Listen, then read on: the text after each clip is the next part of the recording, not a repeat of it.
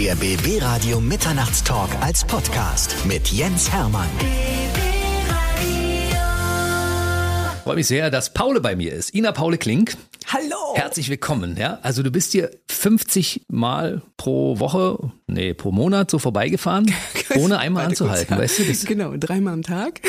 so ungefähr, ne? Ja, genau. Ja, das ist total schön. Es war wirklich ein bisschen wie nach Hause fahren heute hier zu Ja, euch, weil meine Mama hat äh, in Babelsberg immer schön äh, die, die Maske bespaßt und äh, Leute geschminkt und dementsprechend muss ich immer mal wieder mit, wenn äh, kein Babysitter da war oder wie auch immer und äh, war halt hier wirklich sehr, sehr viel in Babelsberg. Also Siehste. umso schöner mal wieder zurück zu hat, sein. sie hat nie angehalten an Nee, diesem Funkhaus, ja. Und dabei ist sie eine der besten deutschen Schauspielerinnen und auch eine begnadete Musikerin. Und wir haben wirklich, wir haben großen Gesprächsbedarf, finde ich. Echt, haben wir? Mhm. Ich freue mich drauf. Ja, wir wollen deine Lebensgeschichte so ein bisschen ausrollen. Oha.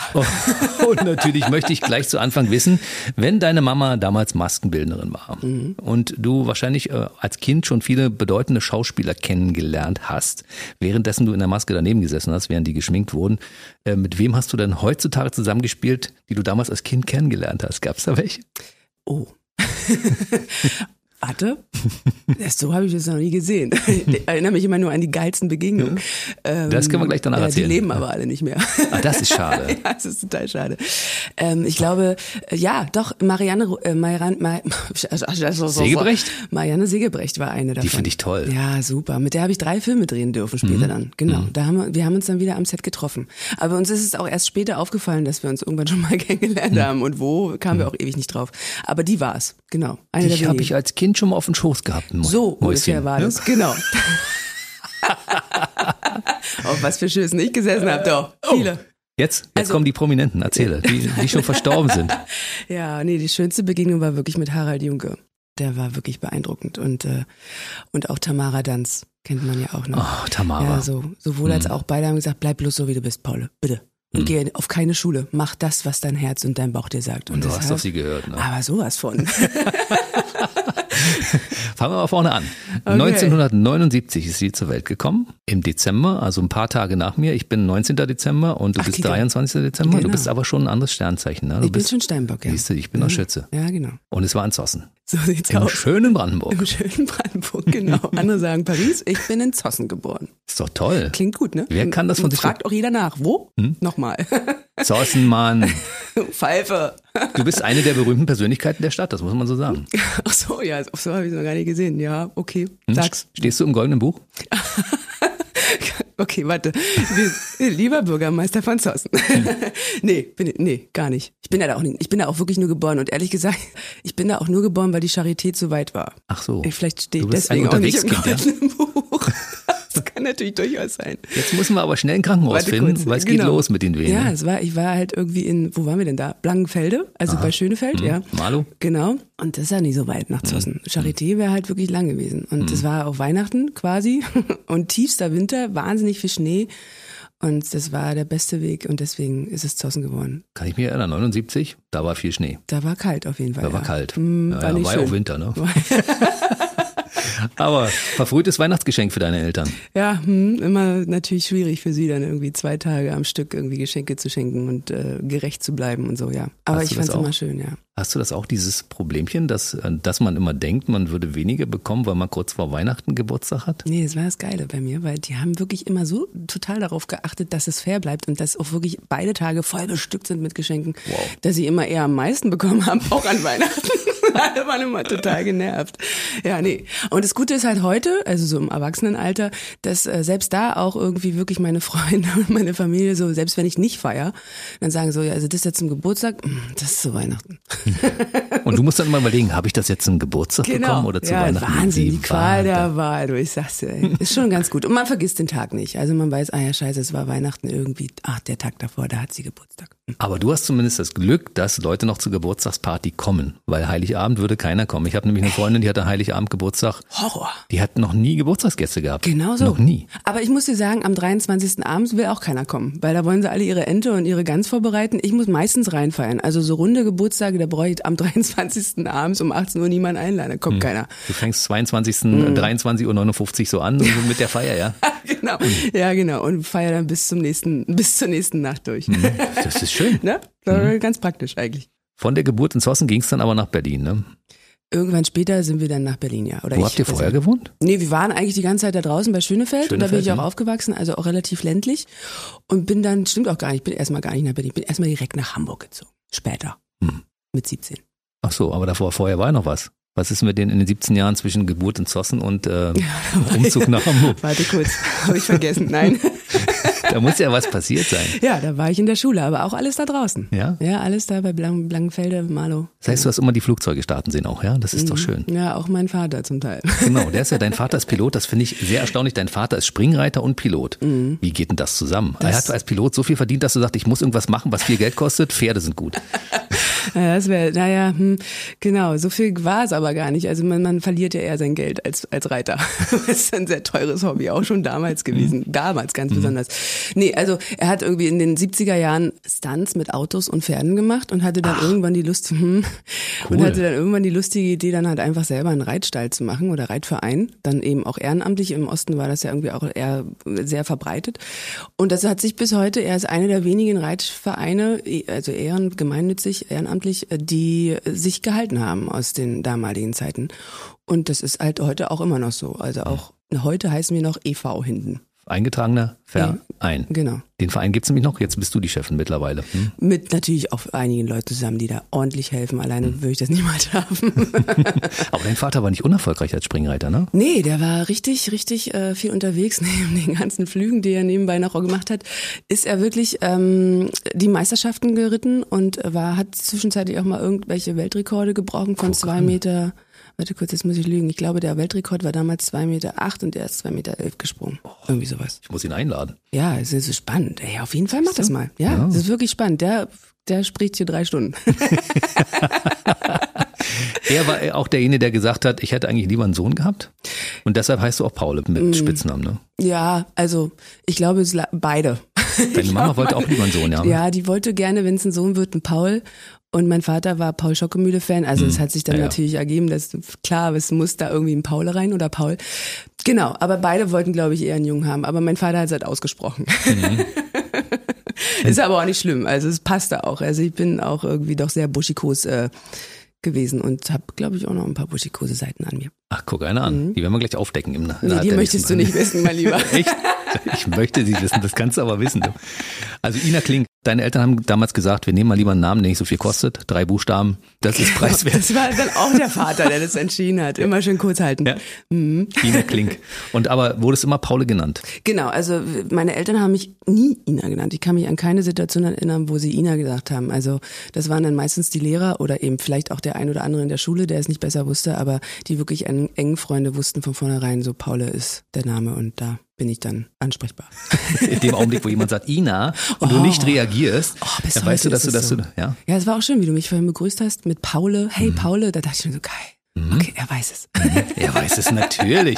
Du, ich kenne ja auch deine, deine Musik und deine Band, die Oh, heißt ja auch schön. Paule. Darüber Ja. reden wir natürlich erst ein bisschen später. Okay. Wir sind noch äh, in Schönefeld. Okay, ja, Ne, stimmt. Du als Jugendliche. Und es war noch nicht klar, dass du irgendwann Schauspielerin werden würdest. Vor eigentlich wolltest du Musikerin werden und vorher solltest du noch im Beruf lernen, aber hast irgendwie nicht, sondern Abi begonnen und abgebrochen. Wie war das? Ja, so ungefähr war das. Also Ja? so ganz, ganz am Anfang wollte ich unbedingt Polizistin werden, so unter fünf. Ach, guck an. Jetzt hast du sie gespielt, ist ja auch schön. Ne? Ja, gut, ne?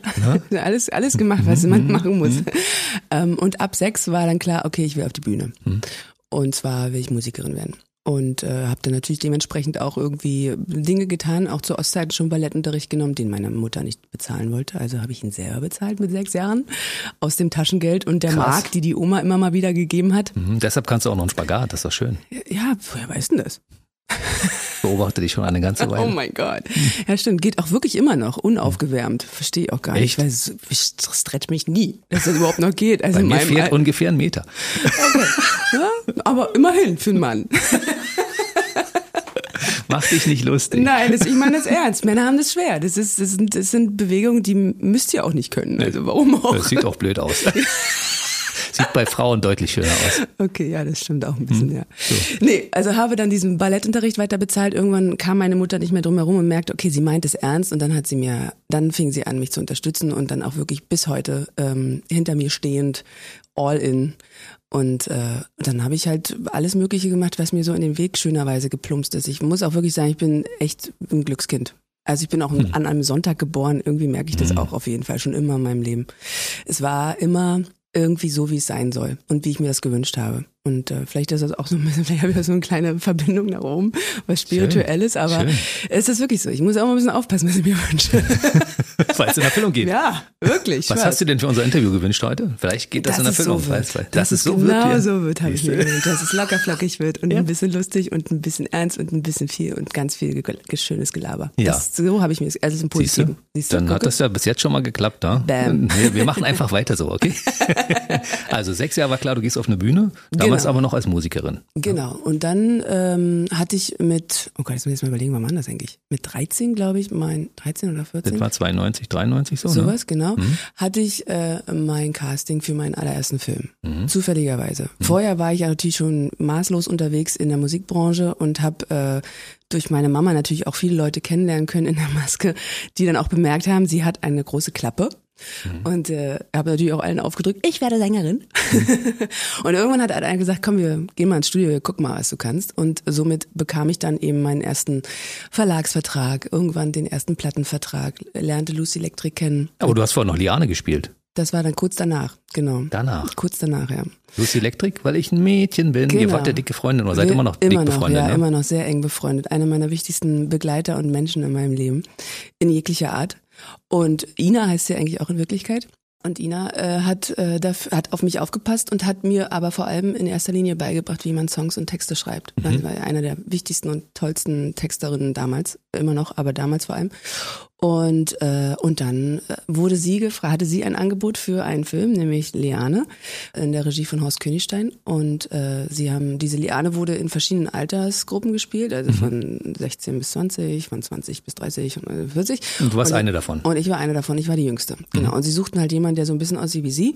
Dadurch, dass ich wirklich ein bisschen aussah wie ihre kleine Schwester. ähnlich, ja, ja, ja, ja. War das äh, ganz einfach und die muss tanzen, singen und schauspielern können. Ja. Und dann hat Ina mich vorgeschlagen. Dann war ich beim Casting mit Matthias Freihoff, kennt man auch, Ja, ganz toll. Und habe äh, mein allererstes Casting gehabt, meinen allerersten Filmkurs, gleich direkt im Casting, alle abgestoppt, zack, Und zack, zack. hast du richtig geküsst, wie man das so macht, ja? Oder hast du Nee, nee, ich wusste ja nicht, wie es geht. Und ich so, ach du Scheiße, wie meint das denn jetzt irgendwie? Und hatte einen Kaugummi auf. Der Arme. Das, ich weiß gar nicht, ob er sich daran noch erinnert. Ich muss ihn mal fragen. Und der war dann irgendwie weg danach. Er hat ihn verschluckt. Vielleicht habe ich ihn auch verschluckt, ich weiß nicht genau. Auf jeden Fall hatte ich ihn dann nicht mehr. Aber das war so mein wichtigster Punkt, weil ich bloß keinen, bloß keinen Mundgeruch haben. Das ist ja das Schlimmste überhaupt, wenn du sowas schon machst. Das ist schon mit 13, 14, wenn man sowas schon denkt. Ne? Nein, aber es war ein super Casting und dann bin ich nach Hause und eine Woche später ähm, war klar, okay, ich krieg das. Und dann fing diese Leidenschaft Schauspielerei an. Und das war so ein unglaublich schönes Projekt. Ich durfte halt alles machen, was ich äh, sowieso machen will. Ich durfte tanzen, ich durfte singen, ich durfte Schauspielern mit Orchestern eingesungen, die Songs, riesiges, eine riesige NDR-Produktion. Und äh, das war, ich meine, das war ein krasser Start. Das war meine erste Rolle. Sonntagskind Und dann halt. gleich so, ja, Genau, ja, es war wirklich so. Also hätte ich auch nicht gedacht, dass das so der Anfang sein könnte. Und danach äh, war klar, okay, hm, scheiße, das finde ich ja so toll, vor der Kamera zu stehen. Das ist leider voll genau auch mein Ding und meine Leidenschaft und ich will das unbedingt weitermachen. Und habe dann weitergemacht und bin dann GZSZ. Hier bin ich. Gute Zeiten, schlechte Zeiten. Genau, hier hinten. Ja, genau. um die Ecke. Einmal also die quasi hier runter. die Straße runter. Bingo. Ja, Das deshalb auch auch, schön. vorbeigelaufen hier und nie angehalten. Genau. Ich habe immer aus dem Fenster gewinkt, habe gesagt, hallo, Paule. Ja, und ich habe dich nicht gehört, ey, Ich scheiße. jetzt, so schnell mit dem Auto vorbeigefahren. Äh, Ja, du bist ziemlich zügig unterwegs ja, immer, ne? leider. Kleine Raserin. Liebe Grüße an den Polizeipräsidenten Berlins. Sein Job ist finanziert durch Paule Klink. Durch mich, ganz klar. Hast du Punkte? Ah ja, bestimmt, ja. Jetzt muss man ja aufpassen. Also mein Mhm. Vater war immer, mein Vater als Pilot, das ist ja auch klar, dass die natürlich immer schnell fahren, ne? Nur Ja, schnell fahren. Der war immer wirklich an der Grenze. Damals war, was war die Grenze damals? 13 Punkte? 12? Ja, war immer bei 12, definitiv. So kurz vor, ich muss abgeben, ja. Und ich war immer so zwischen 9 und 11. Und heute bin ich, hm, warte kurz, was darf man denn heute haben? Sieben, glaube ich. Ich weiß es nicht Glaub, ich genau. hab- ah, ich glaube, ich habe vier. Ich bin auch mal ein bisschen zügig unterwegs. Na, guck mal jetzt. Na, Hm. wie viel hast du? Keine. Ach, lüg doch nicht. Niemals. Ich habe wirklich keine. Echt? Ja, Scheiße. ich hatte Ist bisher noch immer- irgendwas falsch. Ich lasse mich nicht erwischen. Nein, ich habe auch, ich habe schon regelmäßig Tickets auch bezahlt. Ja. Ja, ja, ich auch. Hm. Und das ist immer ein bisschen Strafgeld. Dann fährt man mal wieder 12, 13 Stunden etwas langsamer. Genau. so. okay, huch, lieber nicht 20 zu viel. genau. Lieber immer unter 20 bleiben. Wir dürfen das normalerweise an dieser Stelle nicht erzählen, ja, aber wir machen es trotzdem. Also wenn ihr draußen im Auto gerade seid und uns hört, fahrt bitte immer schön Ja, macht vorschriftsmäßig. es ja? wirklich. Es ist, es ist, ist auch scheiße. Es gibt ein paar Es Leute, die müssen immer aus der Reihe tanzen, wir zählen dazu. Aber, Aber, die wir bemühen sollten, uns, wir bemühen uns um Besserung. Absolut. Ja, jeden Tag aufs Neue, wirklich. Und das ist jetzt kein Schmarrn. Versuche ist- wirklich. Genau. Ich versuche es auch. Aber es bleibt oft bei dem Versuch. so, gute Zeiten, schlechte Zeiten. Ja. Ja, da ging es los als Steffi. Mhm. Ach, Und, äh, geil, ja, ja. stimmt, genau, Steffi. Du hast die Steffi da. gespielt, zwei Jahre, ne? Nee, das war kürzer. Ein knappes Jahr. Aber es muss um Jahreswechsel 98, 99 gewesen Mhm. Auf sein. jeden ne? Fall, Ja. das definitiv, aber es war knappes Jahr. Nicht mal ein Jahr, genau. Und es war mega. Das war, glaube ich, so das, die beste Schule in jegliche Richtung. Angefangen natürlich von Textlernen.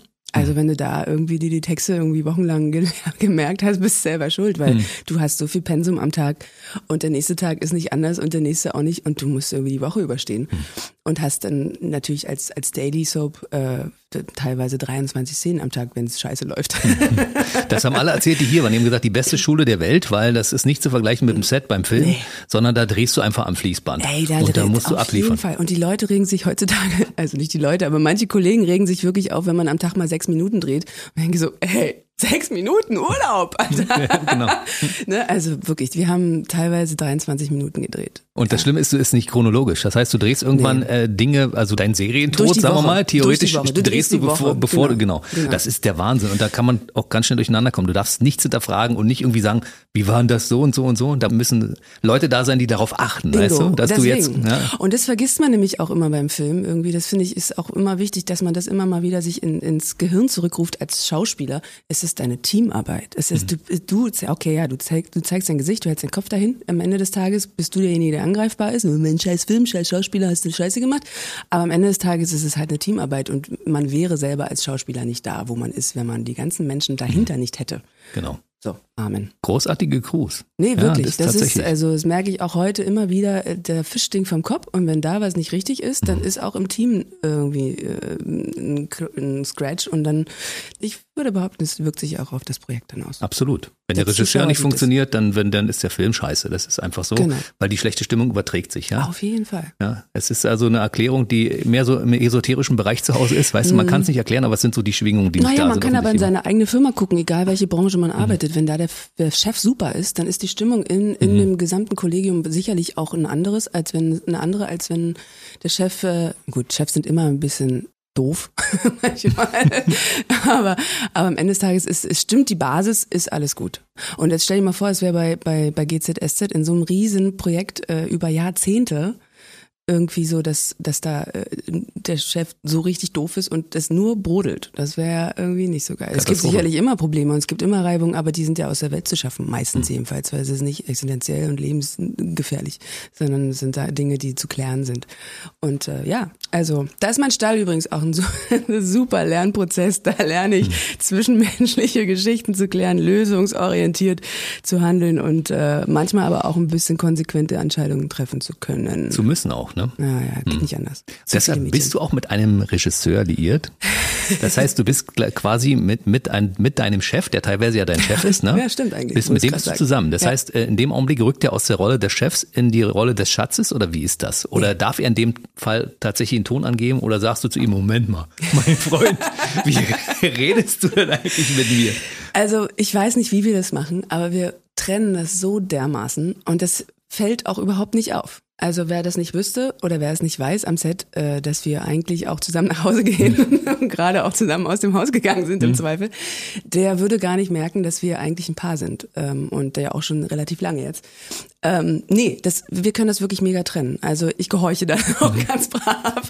Aber wenn ich irgendwie wirklich was zu diskutieren und argumentieren habe, dann hört er auch zu und, und hört sich das auch an. Ähm, und die Arbeitsweise und das Arbeitslevel und die äh, Arbeitsebene, auf der wir uns befinden, mittlerweile ist immer noch dieselbe wie am Anfang, als wir uns kennengelernt haben. Und zu Hause bist du die Regisseurin und er der Darsteller? Nee, wir sind beide Steinbock, wir sind beide Chefs. Das geht ja. Na, aber auf jeden Zwei Fall. Steinböcke in einer Familie. Ja, super. Fliegen da die Fetzen? Nee, Nee? nie. Krass. Nee. Na, weil man sich kennt. Man weiß ja die Eigenarten des anderen. Ja, der ist jetzt so, weil sie ist jetzt so, weil, hm, Punkt. Das heißt, der Das Roland ist vom Geburtstag auch gar nicht weit auseinander mit dir? Nee, siebter Erster. Ach, guck an. Mhm. Das heißt, ihr feiert in kurzer Zeit zweimal hintereinander. Voll schön, ja. Ihr feiert deinen Geburtstag, ihr feiert Weihnachten, ihr feiert Silvester und Er ist Rolands Geburtstag. einzige Partyline. Deshalb bist du immer so gut drauf. Es Ne? ist völlig klar. Ja. So perfekt eigentlich. So soll es das sein. 2000 kam Wilsberg in dein Leben. Mhm. Ja. Und du warst die Alex Holtkamp. Ja. Und zwar über einen langen Zeitraum von zwei Jahrzehnten. Ja, Es ist Wahnsinn, ne? Wahnsinn. Das war die Hälfte meines Lebens, als ich da aufgehört habe. Krass, ne? Lass uns mal vorne anfangen. Okay. Wie bist du zu dieser Rolle gekommen? Wer hat dich entdeckt? Wer hat dich gecastet? Wer hat gesagt, sie ist die perfekte Besetzung für die Alex? Also wer das, wer da jetzt drauf kam, das weiß ich gar nicht so genau. Also auf jeden Fall bin ich ganz klassisch zum Casting gegangen. Und beim Casting war es halt eben auch wirklich so, dass Leonard Lansing, der den Wilsberg spielt, auch wirklich dort vor Ort war und Anspielpartner war. Und ich kannte ihn, wir haben uns ein Jahr vorher, bevor dieses Casting war, mal kennengelernt, weil ich für Sat 1 irgendwie so einen Beitrag drehen sollte mit Pferden und da bei Pferden und Stall und so, das lasse ich dann gerne alles vor meinem Stall und vor meinem Tor, weil das ist meins und äh, da kommt mir keiner rein. Das ist, das war halt schon immer so, das habe ich mir irgendwann mal als Regel gelegt. Und dementsprechend mussten sie jemanden finden, der Pferde hat, damit man mich auf dem Pferd irgendwie filmen kann. Und Leonard hatte damals noch zwei Pferde und dann haben sie ihn gefragt und dann sind wir irgendwie in seinen damaligen Stall gefahren und dann durfte ich sein Pferd reiten und wir sind ausgeritten und dann wurde lustig irgendwie gefilmt und so haben wir uns kennengelernt und auch sehr gut und sehr schnell gut verstanden. Und, und dann stand er da plötzlich. Und ich so krass, wir kennen uns doch, wie geil. Hallo.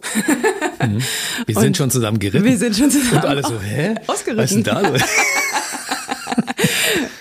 Ja, ich weiß gar nicht, ob wir diesen Satz gesagt haben. Glaube nicht.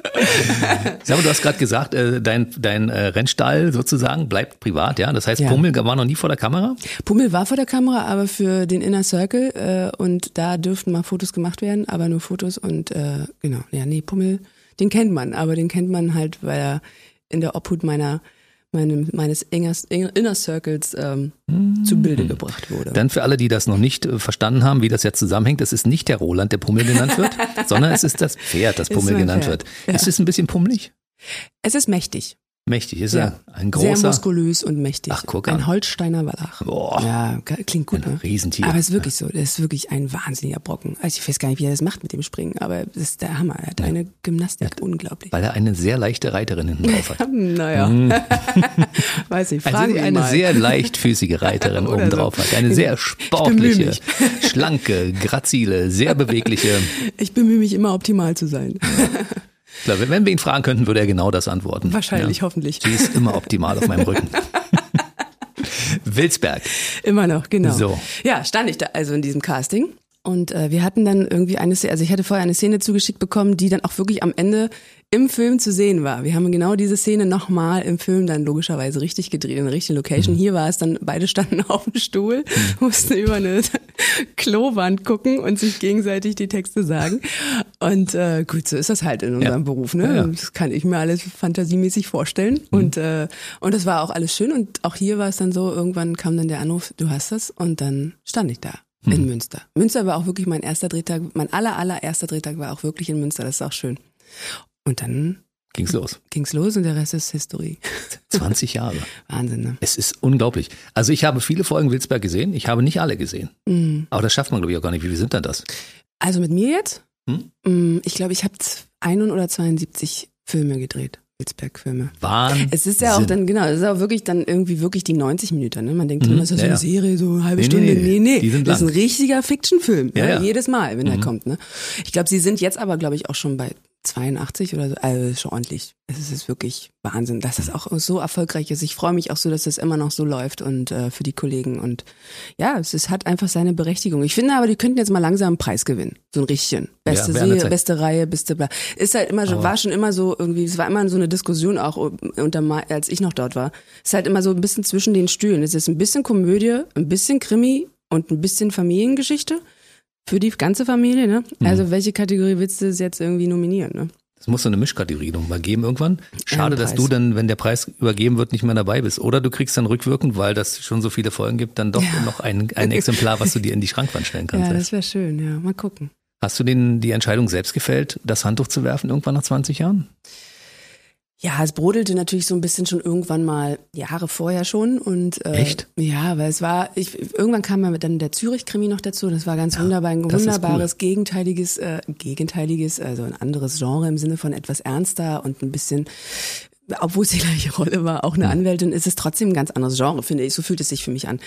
Und es war toll, aber ich merkte so im, im, immer mehr, dass ich eigentlich zu wenig Zeit habe für beide Projekte. Und äh, habe dann irgendwann gedacht, so jetzt irgendwann muss ich mich entscheiden. Die Musik war zu dem Zeitpunkt eh, da war gar nicht dran zu denken. Das habe ich immer so wirklich mal so zwischen Tür und Angel mal gemacht, weil ich es brauchte, auch für die Seele. Aber da wollte ich eigentlich auch längst nochmal irgendwie viel weitergehen und viel größer wieder werden und viel mehr eigentlich auch wieder Konzerte spielen und mich rauswagen. Und habe dann gedacht, okay, was mache ich jetzt? Und dachte, die einzigen, die das wirklich auffangen können, positiverweise, ist meine Wilsberg-Familie. Mhm. Mutti, Fatti und der Bruder. Mhm. Und so ist es auch gewesen, so fühlt es sich auch an. Es ist so ein bisschen wie Ausziehen. Ich habe jetzt alles hinter mich gebracht, ihr habt mir alles beigebracht, was fürs Leben wichtig ist. Ist auch wirklich so gewesen, in jeglicher Art, also nicht nur im Beruf, sondern auch fürs Leben. Sehr wichtige Wegbegleiter, alle, die da, die da sitzen im Cast. Und dann habe ich gesagt, ich muss jetzt gehen. Und dann hatte ich, ich hatte natürlich wahnsinnig Angst davor, als ich dann klar und deutlich spürte, okay, jetzt ist der Zeitpunkt gekommen. Aber alle waren so unfassbar entzückt. Also wirklich erstmal entzückt darüber, dass ich diese Entscheidung getroffen habe, weil sie genau wissen, wie schwer sowas ist. Hm. Zweitens, dass sie mich ja so im Kopf gemacht haben, dass sie jetzt alle mich hassen. Und drittens ähm, haben sie es völlig verstanden. Sie hätten es dann vielleicht an meiner Stelle auch so entschieden. Und schöner geht's ja nicht, wenn man sowas entscheidet und denkt, oh fuck, was mache ich nur? Ist das wirklich richtig? Hm. Und alle sagen, go ahead. Hm. Ey, wir sind bei dir, wenn irgendwas ist, let us know. Und dann bin ich los. Wie viele Tränchen gab's denn? Oh fuck, es gab ganz viele. Ja. Oh ja, ja. Also ich habe Nicht nur bei dir, sondern bei Nein, anderen bei natürlich allen. auch. Nein, bei allen. Also Olli hat sich weggedreht, ich glaube, der hat auch Gold. Gorit hat auf jeden Fall auch Gold, heimlich. Und dann hat er gesagt als Schauspieler, nein, ich habe es nur gespielt. Genau, weil er das kann. Nein, also wir hatten, es gibt ja diese ähm, Szene, die also eigentlich die letzte Szene gewesen, wirklich im, Wild, im Wilsberg-Film, in meinem letzten Wilsberg-Film, wo Wilsberg dann im Büro von Springer. Mit ähm, dem Danke, das war. Ja, genau. Und das hat er jetzt natürlich dann, das hat er in dem Moment wirklich benutzt. Mhm. Und das hat aber Rita danach auch gesagt, das hat er absichtlich gemacht. Und ja, fuck, habe ich gemerkt. Also es war schon, also ich durfte ja nicht heulen als Alex in dem Moment. aber innerlich dachte ich, ich sterbe. Und es war wirklich, also danach ist es rausgebrochen. Es war auch die letzte Einstellung. Auf mich war dann die letzte Einstellung. Ich dachte so, oh, fuck. Aber es war schön. Und ich ähm, bin unendlich dankbar für die Zeit und äh, werde das nie vergessen und habe jetzt diesen wunderschönen Mantel Wilsberg um mich für mein Leben lang. Und es, es, ich kann mir nichts Schöneres vorstellen und bin sehr stolz, was wir da auch in den 20 Jahren mit dieser Reihe geschafft haben, dass wir so einen Kult zusammen, auch hier eine Zusammenarbeit, auch wenn natürlich Leonard the Head ist, aber am Ende ist es auch da genauso wie sonst überall. Wir haben uns halt hinter der Kamera so unglaublich gut verstanden und sind wirklich bis heute eine Family, trotz meines Weggangs, ähm, dass das der Zuschauer, glaube ich, einfach auch da spürt an der Stelle. Die kommen also nach wie vor am 23. auch zur Party. Also wenn ich jetzt einen runden Geburtstag habe und die einlade, kommen die ja. Mhm. Definitiv. Ist ein Comeback ausgeschlossen? Ich bin ja nicht gestorben. Nee, Die haben das deswegen ja, ja. voll gar Ja, nicht kommentiert. Ich war auch ein deswegen. bisschen sauer, dass da irgendwie gar nichts, nicht mal irgendwie, ich weiß gar nicht, ob es überhaupt einen Satz gab. Wo ist denn jetzt Alex eigentlich? Weiß ich gar nicht. Das weißt du. Hast du die Folge gesehen? Ich habe die nämlich auch nicht gesehen, weiß gar nicht, welches war. Die Nee. nächste nach mir. Nee. Mit der neuen Kollegin Nee. Patricia. Gucke ich mir nicht an. Was? Guck ich dir nicht? Guckst du dir nicht an? Wieso? Gucke ich mir nicht an. Echt? Weil du nicht dabei bist. Och, naja.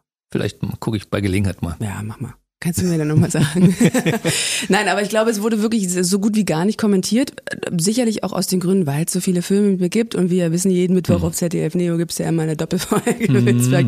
Und viele sind natürlich noch mit mir, aber jetzt sind ja auch ein paar mit den neuen Kolleginnen. Das wird es wahrscheinlich dann auch sich ein bisschen ändern. Aber äh, sicherlich ist das auch ein bisschen ein Grund gewesen, warum. Und vielleicht wollte man auch was offen halten, man weiß es nicht genau. Siehst du, vielleicht kommt irgendwann ein Angebot. Ich mache dir ein Angebot, was du nicht abschlagen kannst. Und dann Ja, genau sagst du, so. okay, wie mache ich das jetzt? Zürich-Krimi und Wilsberg und äh, die Konzerte. Wie kriege ich das alles unter eine Reihe? Und wer Kann ja kümmert noch sich, wer kümmert sich um die Pferde in der So Zwischenzeit? Das macht Roland. Nee. Der, hat keine nee. Ahnung, der hat auch der genug zu Nee, tun. der ne? hat schon ein bisschen Ahnung. So ist nicht. Nee, nee, der, der, der, mit Pferden kennt er sich schon ein bisschen aus. Aber äh, nee, der, der hat, der möchte damit gerne nichts zu tun hatten. Wollen wir ihn kurz nennen.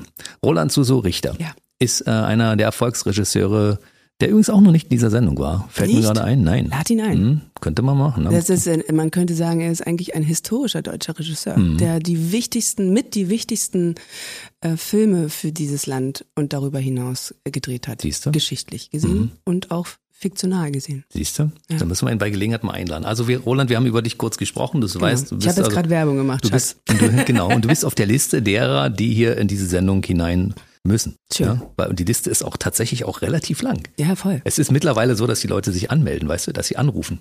Ach so, um herzukommen, meinst du? Rainer Schöne rief mich Wirklich? hier zum Beispiel an. Rainer Schöne sagte, Schöne, ja. ich höre jede Nacht deine Sendung, kann ich mal vorbeikommen? Ach, guck mal. Da habe ich gesagt, ja, Aber das ist ja mal geil. Aber guck mal, das muss man auch erstmal schaffen. Das ist halt eben, weil das du das, schön. man merkt es halt eben auch bei dir, wenn ich dich so anschaue, so hier von meiner Seite. Hm. Es ist eine riesengroße Leidenschaft. Ja. Und das spürt man und hört Ja, man. ich liebe diesen Job. Ja, Ich wollte immer. Ansager werden beim Radio. Echt, und ich ja? bin Ansager beim Radio, weißt du? War, war das wirklich dein Wunsch? ja, das war Ach, mein. Traumberuf, ne? Das finde ich ja das Schönste, wenn man sich was wünscht und das wirklich in Erfüllung geht und man das schafft. Ja. Andere Leute müssen täglich einen schweren Stein den Berg hochrollen. Ja, okay. Und ich gehe jeden Tag gern zur Arbeit und sage, geil, was machen wir heute? Eine Sendung oder ein Interview oder eine Bühnenmoderation oder das? Also Ja. mein Job ist so unglaublich vielfältig. Ja.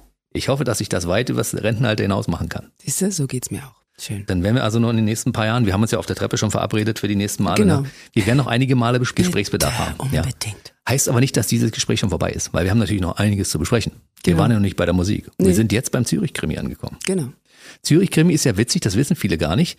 Der heißt Zürich-Krimi und wird aber in Tschechien gedreht. Ne? In, in, einer, in einer Villa, die so aussieht, als ob sie in Zürich steht. Mhm. Und man hat auch den Blick auf den Zürichsee, aber es ist nicht in Zürich. Genau, also die Villa, genau, die steht ja leer, weil eigentlich steht davor ja ein Trailer, in dem Borchert, der Hm. Hauptdarsteller vom Zürich Krimi wohnt.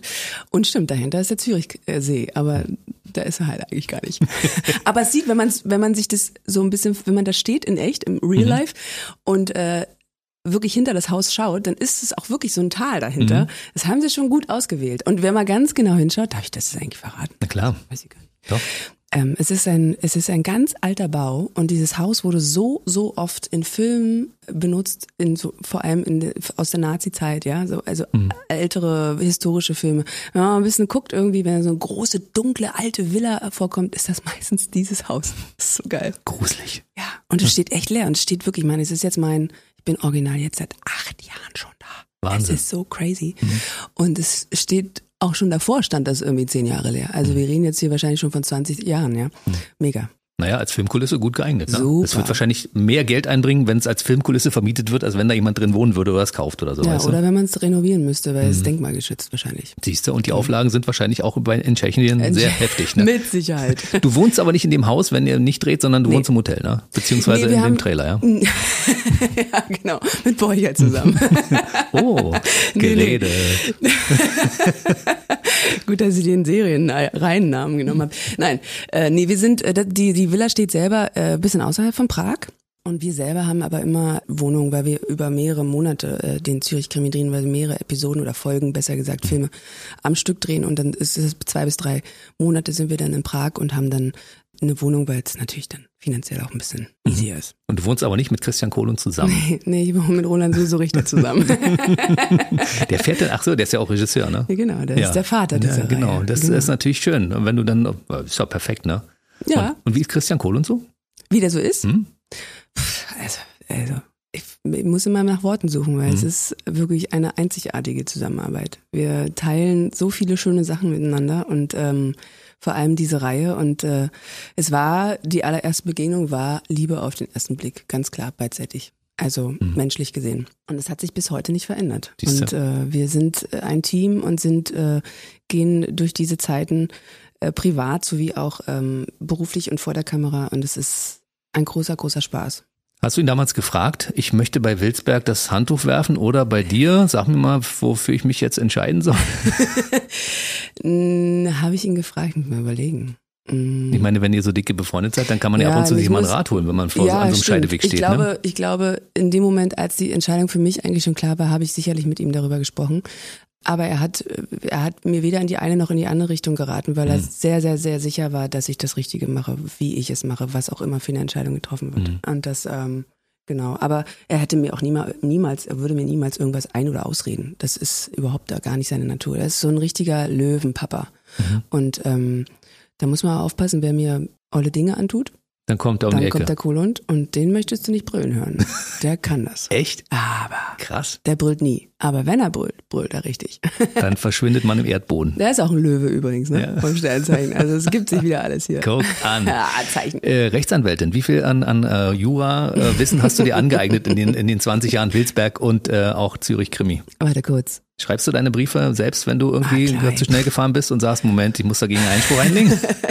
Also übrig geblieben von den ganzen Sachen ist äh, nix. Ich, das ist, ich kann dir sagen, es ist überhaupt nicht mein Metier. Null. Ich habe Angst vor der Sprache, ich habe Angst vor diesen Leuten.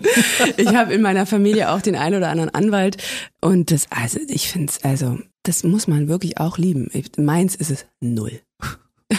So, Amen. Aber ich habe natürlich schon immer mal wieder Fanbriefe bekommen, wo dann so Problematiken aufgeführt waren. Ich sag, ja, vielleicht können Sie mir da helfen, wenn Sie mir einen juristischen Rat geben. So, oh Gott, Scheiße. Nicht fragen. Ist ganz schlecht. Ganz schlechte Adresse. Das heißt also, es müssen andere Leute deine Sachen bearbeiten, ja? Oh ja, Wo du ich bin Rechtsbeistand froh, brauchst. Ich bin froh, dass ich einen guten Verkehrsanwalt habe, ja. Aber es ist schon witzig, ne? Dass du das spielst und dass du davon im Prinzip wenig Ahnung hast und man das nicht merkt, Mhm. Ja, wenn man das wenn- sieht und denkt, naja, oh, die also- hat's aber drauf, die Anwältin. Naja, ich lese mich dann schon mal, manch, bei manchen Dingen lese ich mich dann schon mal rein und gucke, dass, es auch, dass ich es auch verstehe, weil ich kann ja nicht irgendwas sagen, was ich nicht verstehe. So ein bisschen Hirn muss ich schon da reinbringen. Mhm. Absolut.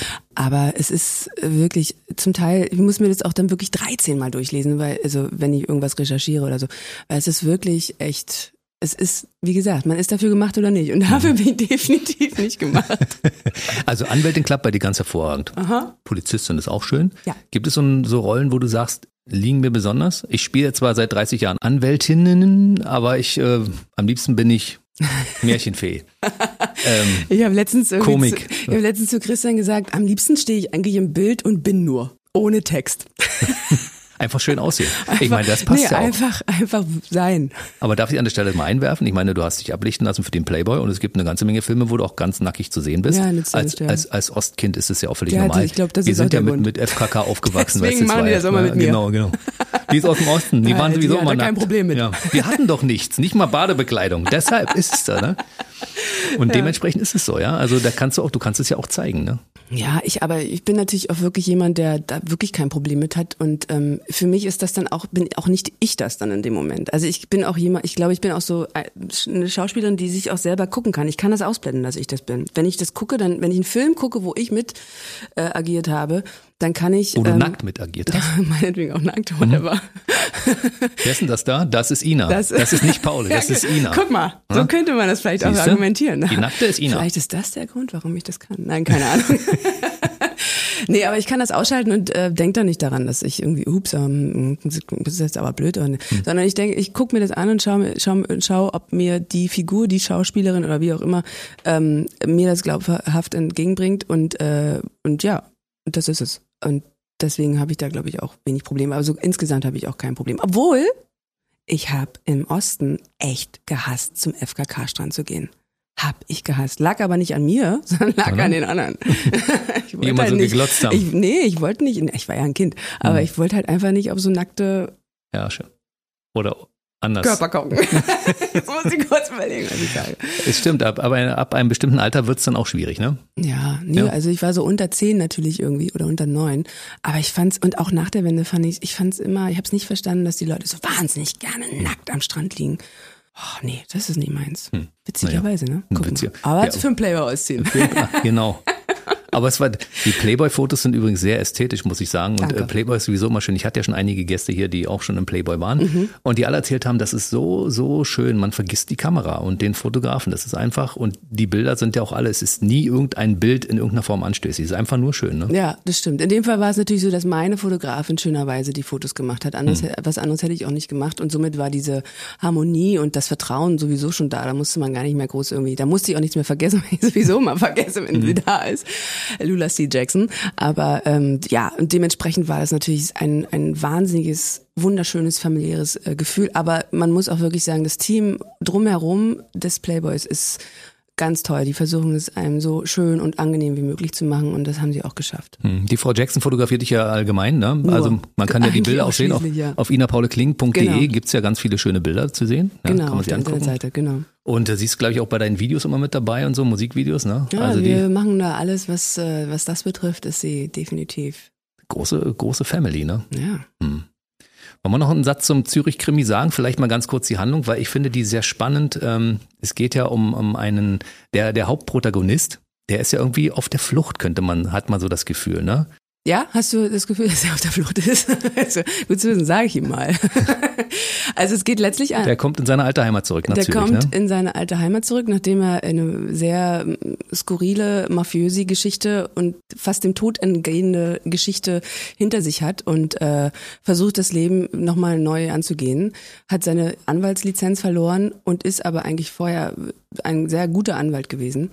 Die Lizenz verloren durch einen Prozess, in dem er verwickelt war, eben in, mit dieser Geschichte in Südamerika und äh, trifft auf mich. Oder trifft auf Dominik, besser gesagt.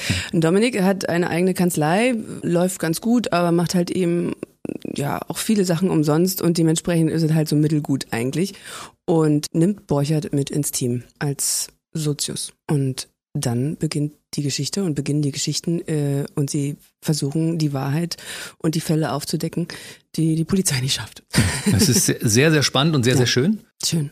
Das ist so ein, so ein, so ein Film, ich gucke mir manchmal abends, wenn ich nach Hause komme und denke, was mache ich jetzt? Mhm. Was gucke ich mir an? Ja. Weißt du, ich brauche was irgendwas. Ja, und dann denke ich, da, also das ist so, es werden nicht sofort Leute getötet und erschossen und Mhm. gemeuchelt innerhalb von, von 30 Minuten, weißt du, sondern es ist spannend, aber trotzdem unterhaltsam und du kannst anschließend mit einem guten Gefühl schlafen gehen. Ja, das ist, ja, klar, es gibt auf jeden Fall immer eine Klärung, ja, genau. Ja, wir versuchen natürlich da auch wirklich, ähm, das ist halt auch ein Anwaltskrimi, ne, in dem Sinne. Es geht natürlich um letztlich Täter, Opfer und so weiter, aber am Ende äh, ist es, ist es recherchiert von Anwälten, die keine Polizisten sind, ne, und die ähm, dort dann irgendwie die Stelle äh, des Detektivs einnehmen, aber eben aus ihrer Perspektive gesehen. Und das, da geht's halt immer um Gerechtigkeit und ähm, um Wahrheitsfindung und nicht um nur Gesetze wo man dann halt eben auch mal gegen den Strom und gegen das Gesetz vielleicht agiert, wenn man recherchiert, eben aus der Anwaltsperspektive. Und das macht es, glaube ich, auch sehr spannend. Du hast von Katrin Bauerfeind übernommen. Ja. Das ist ja auch ungewöhnlich, ne? Ja, gab's jetzt in der Vergangenheit ja schon viele Projekte, wo sowas passiert ist, genau. Ja, nee, also wahrscheinlich, weil wir einfach die gleiche Frisur hatten, hat's halt gepasst. Also die Leute, die es nicht wussten, haben so, sie sieht heute irgendwie ein bisschen anders aus. Also nicht viel, aber ein bisschen. Das war ich noch nicht, nee. Die erste Folge war ich nicht. Deswegen sage ich ja. Ja, genau. Ja, also die Leute, die vielleicht nicht wissen, dass es zwischendurch einen Darstellerwechsel Stimmt, gab. ja. Schauspielerwechsel, Darstellerwechsel, wie sagt man das eigentlich? Das ist, glaube ich, beides korrekt. Ja. Okay, also die, die sagen, hm, die sieht manchmal anders aus. Wenn ich alte Folgen gucke, sieht sie anders sie so aus. groß. Uh. Ja, was ist denn da los? Im Oktober laufen die nächsten Folgen an, Ja. Mhm. äh, an der Ausstrahlung und Doppelfolgen. Genau, jeweils donnerstags, Mhm. genau. 26. Oktober und 2. November. Und ansonsten in der ARD Mediathek. Sowieso da immer sichtbar. Gibt's da die alten Folgen mit der Frau Bauerfeind auch noch? Die ist ja nur eine mit ihr Ja. gewesen. Nee, ich glaube, manchmal kommt eine Wiederholung irgendwo ähm, äh, auf One oder so. Habe ich auf jeden Fall letztens mal gesehen. Die habe ich mir auch angeguckt. Ähm, aber ich weiß nicht, ob sie in der Mediathek sind. Muss, muss ich schon mal gucken. Muss ich mal gucken. Versteht ihr euch beide? Wir kennen uns gar nicht. Ihr kennt euch gar nicht. Das ist ja auch witzig. Nee, wir haben uns noch nie dir mal vor, ihr getroffen. trefft irgendwann mal aufeinander. Ja. Wir haben noch Du, da. es ist noch nie ja. passiert. Das ist echt lustig, ja. Und es gibt so viele rote Teppiche, auf denen Stimmt. ihr äh, also wir waren sicherlich auf jeden Fall auch auf den gleichen Veranstaltungen, aber wir sind uns nie über den Weg gelaufen. Das ist ja witzig. Ja. Da muss ihr euch mal jemand miteinander verkuppeln. Ja. Oder gibt's da untereinander? Nö, ja, Nö, nicht mit von dir noch meiner nicht. Seite, mit, nö. Ja, Ach Quatsch, ey, wichtig ist zu tun. Ja, Nein, sowas ist so. ja Kinderkacker. ist es. Du hast im vergangenen Jahr einen Film gespielt, der hieß Servus Papa, See You in Hell. Da warst du übrigens auch nackig. ne?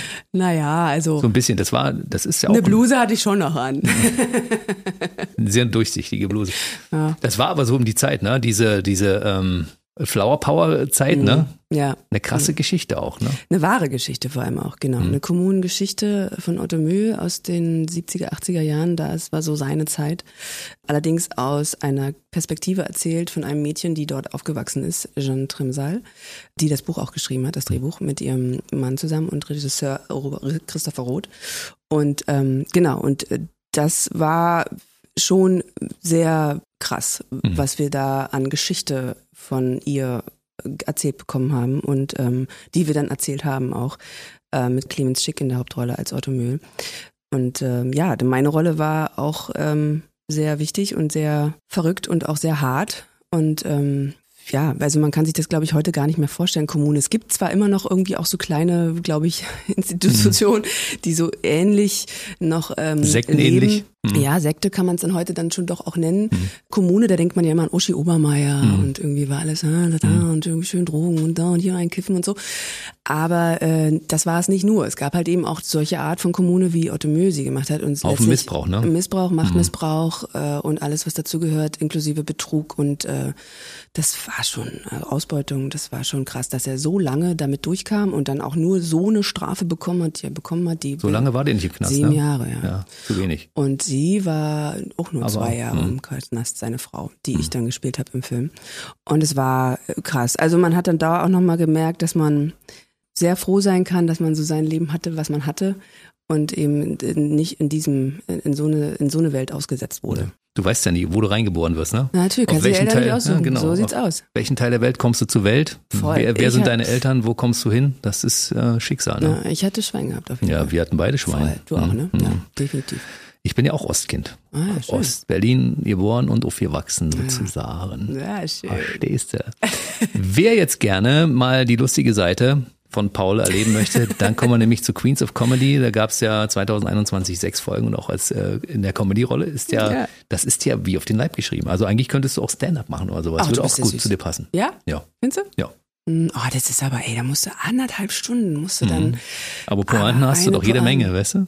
Ja, echt, ja, meinst du? Mhm. Bin, bin ich so lustig? Ich weiß ja. gar nicht. Also wir so haben halt schon viel gelacht, oder? Ja, das stimmt. aber ich lache dann immer eher so über, über meinen Schwachsinn. du, wenn die anderen auch über den Schwachsinn lachen, ist alles ja, in Ordnung, weißt du? Ja. ja. vielleicht soll ich da mal drüber nachdenken. Aber da gibt's so viele tolle Kollegen, da kann ich nach Hause gehen. Ich glaube, das kriege ich nicht hin. Musst du ja auch nicht. Nee. Weil es gibt ja genug Rollenanfragen für dich. Und wenn man das mal so guckt bei Wikipedia, welche Rollen bei dir alles da drin steht, das ist ja mittlerweile schon, das sind ja schon Ordner. Mm, ja, ist schon Hast bunt. du einen Überblick noch? Ja, also klar, man merkt sich so die, doch schon, eigentlich schon. Also ich kann mich an vieles erinnern, auch wenn ich jetzt älter werde. Echt? so plumpst ja auch mal das ein oder andere mhm. runter. Nee, aber so gibt schon viele Sachen, an die ich mich gern zurückerinnere. Und äh, ja, also ich freue mich auf jeden Fall sehr, dass es so schön bunt war und hoffentlich auch bleibt und wird weiterhin in der Rollenvielfalt, ähm, weil das ist das Schönste für einen Schauspieler. Mhm. Einfach ähm, nicht nur in eine Richtung und nicht nur da, sondern einfach immer wieder, ne, immer so ein bisschen so eine leichte Neuentwicklung und Neuerfindung Erfindungen zu haben. Das mhm. ist, das ist nett. Siehst du? Wie bei mir als Radiomoderator. Ja, genau. immer, immer neue Dinge. Jeder ja. Tag ist anders. Ach, das hatte ich ja noch nie. Bin schon 30 Jahre beim Radio, habe ich noch nie gehabt. Das Guck. ist ja toll. Weißt du, sowas, genau wenn du diesen so. Erlebnismoment hast und du sagst, das ist geil. Ja, genau. Schön, daran werde ich mich noch lange zurückerinnern, weißt du? also im schönsten Fall ist es schön gewesen. es ist manchmal auch genau das Entgegengesetzte. Und das, das okay, stimmt. ich war, mach 30 Jahre Radio, so einen Scheiß hatte ich noch nie. Bingo. Muss ich auch nie wieder haben. Das geht dir bei Rollen manchmal auch so, oder? Aber Rollen jetzt nicht. Es ist dann eher so der Umstand, vielleicht das mhm. drumherum eher. Ne? Also die Rollen, die sucht man sich ja aus. Ähm, man liest die Bücher, man, man liest die Rollen, man versetzt sich schon in der Fantasie hinein und hat es eigentlich auch schon gedreht im Kopf, schon fertig, schon gesendet mhm. und hat dann entschieden, ich mache ich oder mache ich nicht. Also bei mir ist es halt auch so wie alles in meinem Leben eine Bauchentscheidung aus dem Gefühl heraus, aus dem Bauch heraus. Ähm, sehe ich das, ich bin so ein Bilderdenker. Mhm. Und wenn ich mich da im Bild sehe, dann ist das das. Dann mache ich das auch. Und dann kann auch, kann es auch mal scheiße sein, aber ich habe nie das Gefühl, oh Gott, hätte ich das nie gemacht. Und witzigerweise, das, was ich abgelehnt habe oder was ich nie gemacht habe, wo ich gesagt habe, nee, das auf keinen Fall, das war auch immer richtig. Immer richtig, wo man manchmal so rechts und links meine Mama dann gesagt, bist du wahnsinnig, deine Karriere. Hm. So früher, wenn man noch so jünger war und hm. so augenscheinlich keine Ahnung hatte vom Leben, äh, habe ich dann gegen den Strich entschieden und alle waren völlig gestockt. Und am Ende des Tages kamen sie alle an und meinten, mein Gott, gut, dass du das nicht gemacht hast. Mhm. Da sind wir wieder ja. beim Sonntagskind, ne? Bingo. Absolut ja. Genau, aus dem Bauch heraus. aus dem Bauch heraus entschieden, dass ich das nicht mache. Aber es ist ja dann nicht die Rolle oder so, sondern es ist ja das Umfeld, was nicht stimmt. Dann ist der Regisseur vielleicht nicht so, wie du das möchtest, ja. oder die Kollegen sind blöd. Hatte ich Gott sei Dank ganz selten. Hatte, ja? ich, ganz, hatte ich auch schon, auf jeden Fall. In dem Moment, jetzt bin ich auch schon älter, wenn mir das jetzt heute passiert, bin ich professionell mhm. und äh, das ist ja nicht mein Problem, das ist das Problem des Kollegen oder wer auch immer ein Problem hat. Ich habe sehr viele Erfahrungen gemacht, auch negative, die mich natürlich dann begleiten und die ich dann, ähm, da handhabe ich dann die Situation so, dass ich dass man eher so das Gefühl hat, so wow. Lächelst du weg, ja. Interessiert sie gar nicht. Nee, interessiert mich da noch nicht. Also okay. wer ein Problem hat, der hat halt ein Problem, aber ist ja nicht meins. Krass. Ich meine, ich kann mir das schon vorstellen. Das ist immer der Nachteil von attraktiven Menschen, weißt du? Die wirken manchmal auf Leute, die sich selbst nicht so attraktiv fühlen, irgendwie als Bedrohung. Das ist manchmal so, ne? Ah, ja, da sagst du was Wahres, ja. Mhm. Ich, ich sehe mich ja nicht, ne? Ich finde persönlich auch so, ja, ist ganz nett irgendwie, ne, was man da so angucken muss in meinem Gesicht. aber es ist jetzt auch nicht die Schönheit schlechthin. Ich bin jetzt nicht irgendwie, also da gibt's so Ach schöne schon. Menschen. Ach ja, nee, schon. ist jetzt nicht Fishing for Compliments, aber mhm. ich meine nur mal so, ich bemerke, ich sehe mich ja nicht, aber kann schon sein, dass man vielleicht irgendwie, wenn man, ich bin ja auch so ein Energiebündel, dass man da auch manchmal keinen Bock drauf hat. Dann hat sie irgendwie auch noch schöne Haare und einen schönen Lippenstift drauf und hat auch noch so viel Energie und lacht die ganze Zeit und hat so viel Spaß an ihrem mhm. Leben. Ich kann mir vorstellen, dass Menschen, die vielleicht gerade eine schlimme Situation haben, kann mhm. ja auch einfach ein Lebensumstand sein, der gerade irgendwie überfordernd wirkt, dass sie dann kotzen im Strahl. Ja, das ist manchmal so. Ja, verstehe ich auch. Aber auch das ist, äh, ne, es ist ja auch die Perspektive, aus der man schaut. Man könnte sich auch einfach ein bisschen Energie von mir klauen. Mm, so sehe ich das. Absorbieren. Ich bin schon die ganze Zeit und sauge an dir, aber es ist immer noch genug Energie da, weißt du? Ich ja, denke, ja, da muss jetzt wird gar nicht total, weniger. Wirklich, diese Energie ist manchmal so nervig. Manchmal, ich, ich, also ja, ich trinke gerne Kaffee, aber so viel Kaffee ist es nicht, den ich trinke, dass ich da oben immer die ganze Zeit bin. Aber es ist, ähm, deswegen ist es so angenehm, mit Herrn Kohlund zu drehen, weil der Kohlund, der ist ja Schweizer. Mhm. Und ich bin ja Berliner. Mhm. Und was ist bei uns Berliner? Die Schweizer sind so langsam ja, und so gelassen. Halftime. So. Es mhm. beginnt beim Sprechen und endet beim Laufen. Mhm. und der entschleunigt mich so. Mhm. Das ist so hilfreich. In allen Dingen. Also abgesehen jetzt auch vor der Kamera natürlich, dass ich schwierige Texte nicht so schnell spreche, weil er sowieso schon relativ langsam spricht. Was ja auch total schön ist. Man bleibt ja total hängen bei ihm. Ich, ja, manchmal muss ich, erwische ich mich auch, dass ich im Take dann so, ah, ich bin dran. Aber es ist wirklich super angenehm, wenn man dann Menschen vor sich hat und das meine ich, ne? Einfach gucken, was ist der Mensch vor mir? Was kann ich mir da klauen? Und dann nehme ich das einfach mit. Und so ist es, glaube ich, auch, wenn man, ja, wenn man, wenn man irgendwie so ein bisschen so ein Problem mit dem, drum, dem vor einem hat, vielleicht mal Perspektive ändern. Die Schauende. Lass uns ein bisschen über deine Musik reden. Mhm. Paule ist ja einer der Bandname deiner Band und du warst ja schon mit berühmten Menschen auf Tournee. Bela B, musst du mal kurz ansprechen, yeah. die Geschichte müssen wir erzählen. Ja. Aber du bist auch oft ohne Bela B unterwegs, wenn mhm. du nämlich alleine als Paule auf Bühnen stehst. Und ähm, angefangen hat das mal irgendwie mit, mit einzelnen Songs und mittlerweile ist das zweite Album raus. Ja. Aber wir müssen das mal chronologisch machen. Du wolltest ja ursprünglich Musik machen, bevor du Schauspielerin wurdest, genau. hast du ja vorhin erzählt, ne? Und hast du dann irgendwann ein Instrument gelernt? Nee, also so ein bisschen Keyboard gespielt in der Schule. Und ansonsten war es nur deine schöne Stimme, ja? Also war nur die Stimme, das Aber es ist auch ein tolles Instrument. Mhm. Ja, also das, das Texten erstmal dann, ne? Mhm. Und brauchte dann natürlich immer die Musiker am Anfang, die mir die Musik machen. Das war dann in dem Fall Lucy Electric, also mhm, Lucy. Mhm, Lucy von Org. Lucy von Org, genau. Und äh, so kamen dann immer wieder neue Menschen in mein Leben, Produzenten, Musiker, Produzenten. Und ich habe äh, eigentlich durchgehend bis heute Musik gemacht. Immer wieder. Mal im stillen Kämmerlein, mal ein bisschen mehr für die Öffentlichkeit. 2000 kamen ähm, ein paar Songs äh, raus, Singles. Dann, da gab es eigentlich auch ein Album zu, habe ich aber nie veröffentlicht. Mhm. Deutschsprachigen R&B Soul, wenn man so möchte. Mhm. Pop. Lief auch unter Paule und eigentlich ganz geile Songs gewesen. Ich habe die letzten zufälligerweise wiedergefunden, auch so mit richtig krass Videodreh in LA und so. Da gab's, das waren die geilen Zeiten der Musikbranche. Die mhm. habe ich alle mitgenommen, die, die 90er ne? und 2000er. Ja, da gab's noch Kohle, da gab's mhm. noch nicht so viel Internet. Und dann irgendwann habe ich mich aber verabschiedet von der Musikbranche in, die, in diesem Ausmaß und habe nur noch erstmal für mich Musik gemacht und weiter geschrieben und äh, so ein bisschen, ja, also ein Instrument gelernt, könnte man sagen, ja, fürs Songschreiben. Ich wollte nie auf der Bühne stehen mit einem Instrument, weil ich, mein Instrument ist meine Stimme und meine Seele, mhm. die ich da den Menschen schenken möchte. Und ja, also fürs Songschreiben reicht's mit Gitarre spielen und den Rest machen meine tollen Musiker und mein Produzent Wayne Jackson, der es alles super kann. Genau, mit und äh, Wayne habe ich äh, kennengelernt bei Bela B. Zwischendurch mhm. ähm, mhm. gab es ähm, die Chance, mit Bela B auf Tour zu gehen. Aber wie kam das zustande? Wir kannten uns witzigerweise über die Schauspielerei, Ach. gar nicht über die Musik, ja. Wir hatten beide die gleiche Schauspielagentur vor tausenden von Jahren und ähm, jeder hat dann irgendwas, irgendwann mal seinen Weg gegangen, aber wir haben uns nie aus den Augen verloren und irgendwann rief er an und fragte, hast Bock mit mir auf Tour zu gehen? und ich so, warte kurz, was soll ich denn machen? Keyboard spielen und singen. Du weißt, weißt du, wen du angerufen hast? Hier ist Paule. Mhm. Ja, ja. Also du müsstest nächste Woche im Proberaum kommen. Wir sind schon am Proben, also wäre ganz cool. Und übernächste Woche geht's dann schon los. Und ich so, okay. Ja, und dann zwei, drei kleine Konzerte und dann Rock am Ring. Ich so, sag mal, hast du gerade was gesagt? Und so war das. Und zack, war ich drin. Und habe dann irgendwie, äh, wir haben dann von 2006 bis 2009 waren wir auf Tour immer wieder, Festivals, eigene Touren und so weiter. Alben, hat auch wunderschöne Alben gemacht. Und da habe ich Wayne kennengelernt. Wayne war mit in der Band, war mit Produzent. Und dann, ähm, genau, und dann auch da, ne, wie das immer so ist im Leben, geht dann jeder seinen Weg. Und dann hat sich das so ein bisschen, ist das so ein bisschen eingeschlafen. Und Bela hat andere Projekte gemacht. Und ich habe dann auch sowieso schon währenddessen angefangen mit Paule wieder äh, ein bisschen nach draußen zu gehen und ein bisschen offensiver zu arbeiten. Und habe dann äh, mit Wayne irgendwann angefangen Songs zu schreiben, beziehungsweise habe ihm meine Songs vorgespielt, die ich schon hatte. Und er fand die gut und hat dann daran rumgeschraubt. Und dann fand ich das großartig, ohne dass wir uns abgesprochen haben, was er da machen könnte, was er da gemacht hat. Und dann dachte ich so, fuck, ey, das ist blinde Kommunikation, ohne dass ich irgendwas gesagt habe. Er hat das total genau da reingepackt in den Mantel, wie ich das mir vorstelle, ohne dass ich irgendeinen Ton sagte.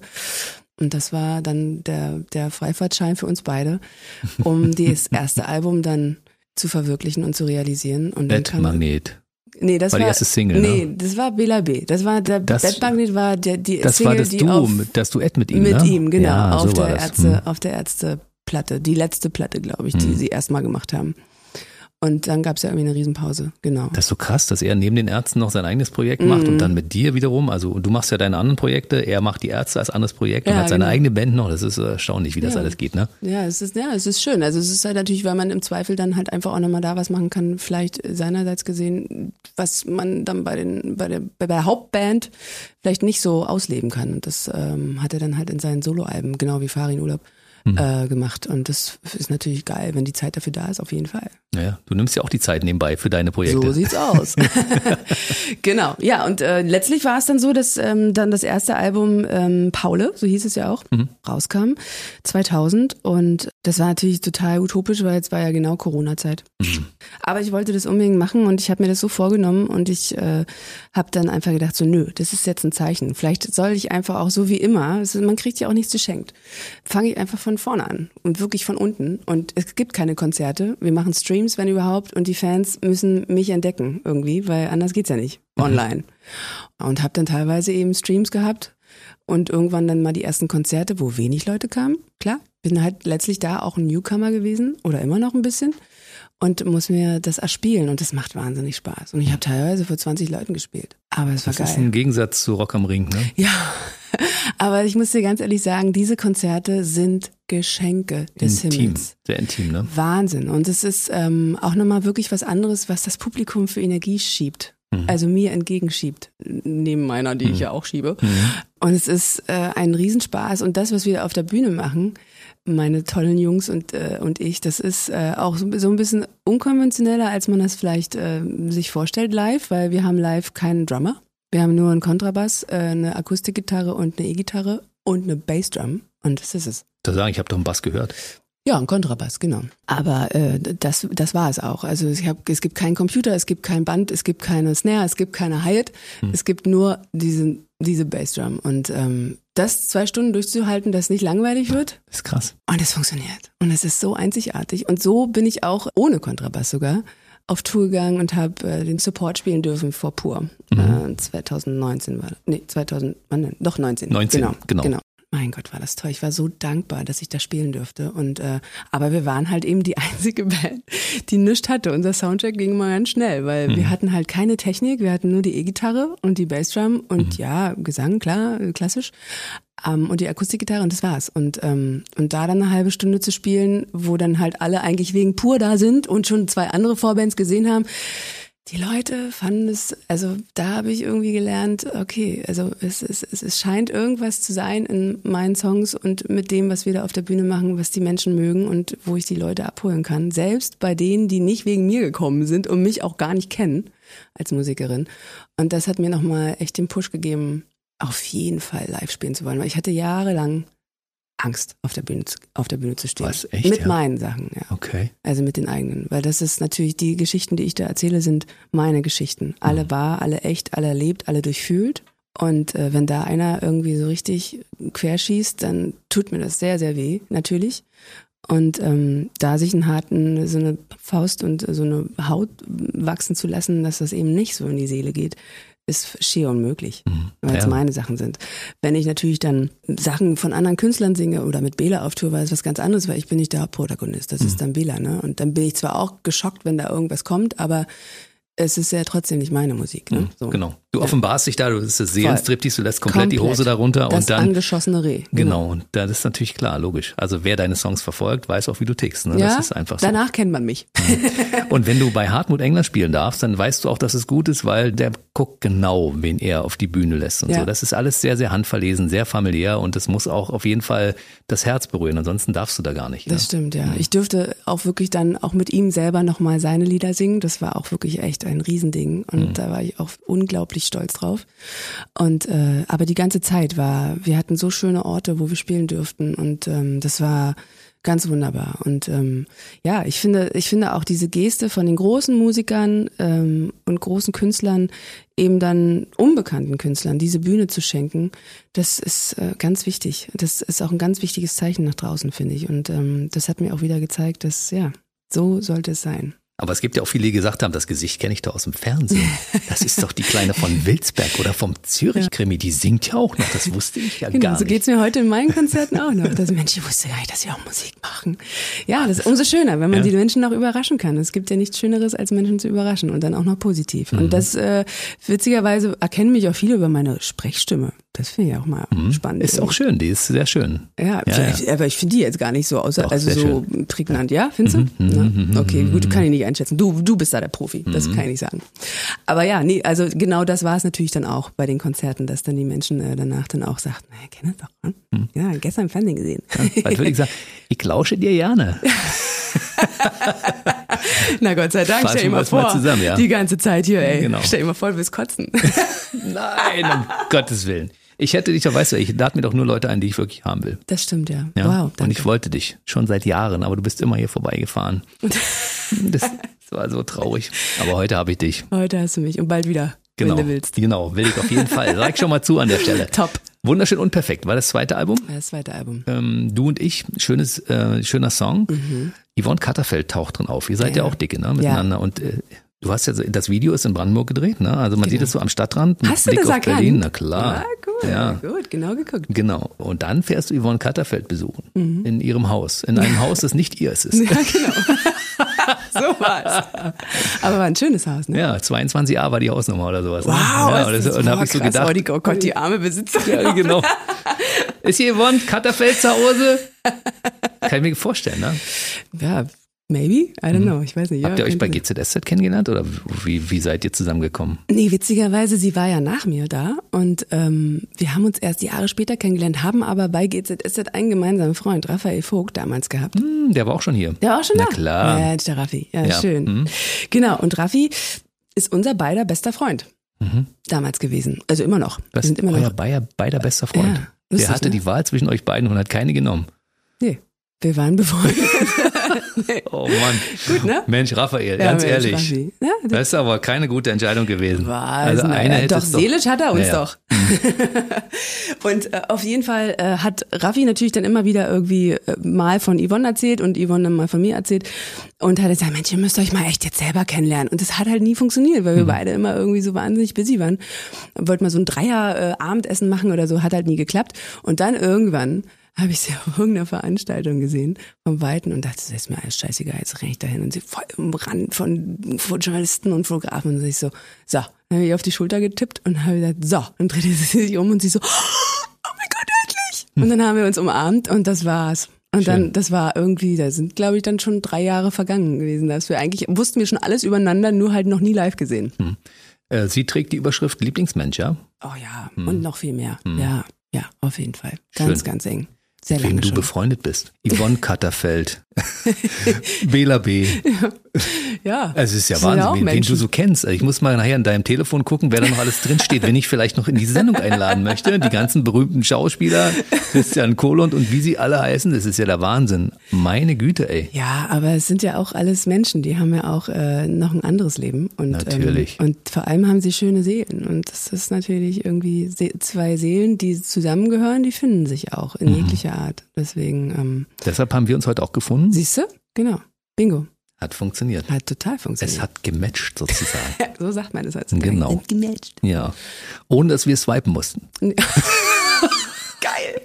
Oh, das, ey, das ist an mir. Ich krieg's nicht hin, ne, mit der Sprache. Bin noch so oldschool so. Ja, mega. die haben jetzt, jetzt überlegen, die ich was meinen so mega. Also, ja, es gibt eine, eine App, wo, wenn man jemanden kennenlernen möchte, weil man es selbst nicht auf die Reihe kriegt, die nennt sich Tinder und da muss man einfach swipen zur Seite Also, und dann bleibt man irgendwann an jemanden hängen, weißt du? Und Ja. wir haben uns quasi gematcht, ohne dass wir geswiped haben, verstehst du? Wow.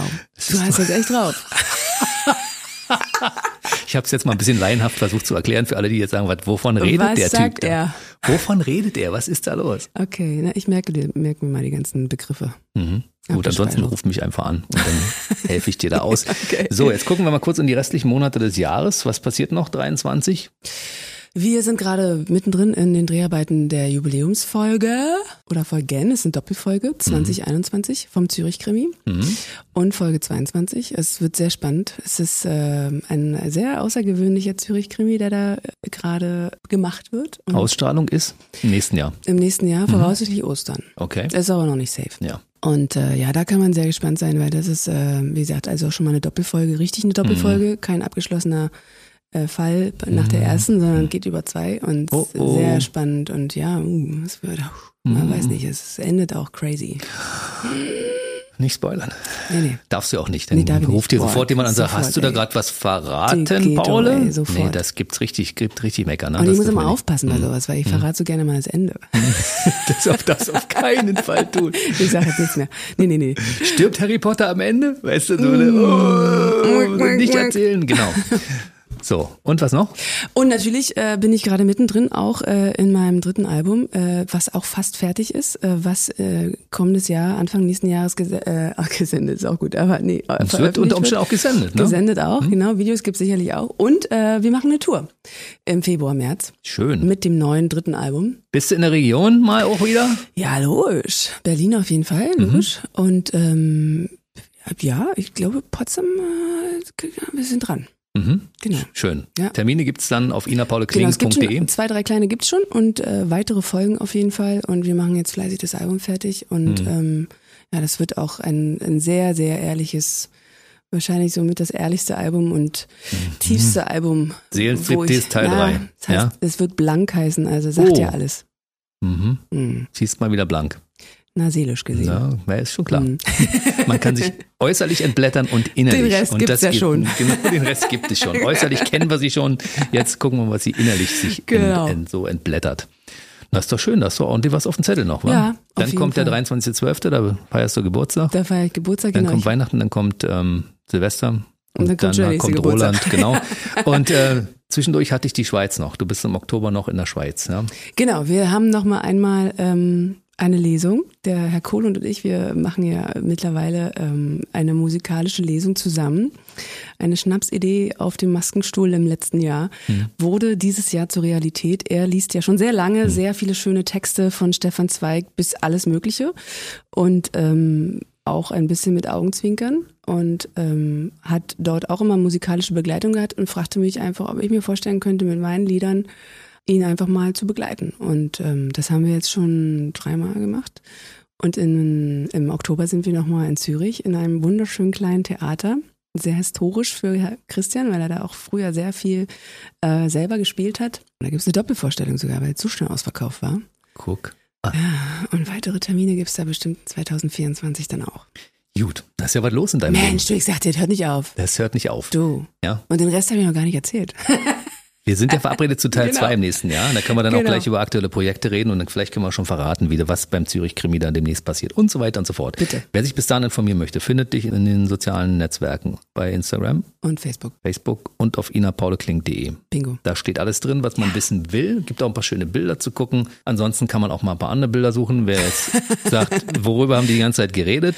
Es ist alles im Internet, im weltweiten Internet gespeichert. Man So kann die also die nächsten aus. 50 Jahre sich noch anschauen. Ja, Es war so toll, dass du heute hier warst. ich danke dir. Ich hatte So- eine wirklich sehr schöne Stunde. So kurzweilig, ne? Wahnsinn. Mhm. schon vorbei. Ist schon echt eine Stunde vorbei. Ah, das ging echt schnell. Meine Güte. Das ist ein gutes Zeichen, Paule, was soll ich sagen? mein Lieber. Bleib bitte dir. schön gesund Du und wir auch. sehen uns dann mit viel Energie im nächsten Jahr wieder und quatschen weiter an der Stelle, wo wir jetzt aufgehört haben. Ne? Unbedingt. Ich freue mich drauf. Bei mir war Ina Paule Klink und ich freue mich sehr auf Teil 2. Bis zum nächsten Mal. Bis ganz bald. Bye. Tschüssi. Der BB Radio Mitternachtstalk. Jede Nacht ab 0 Uhr. Und jeden Freitag der neueste Podcast.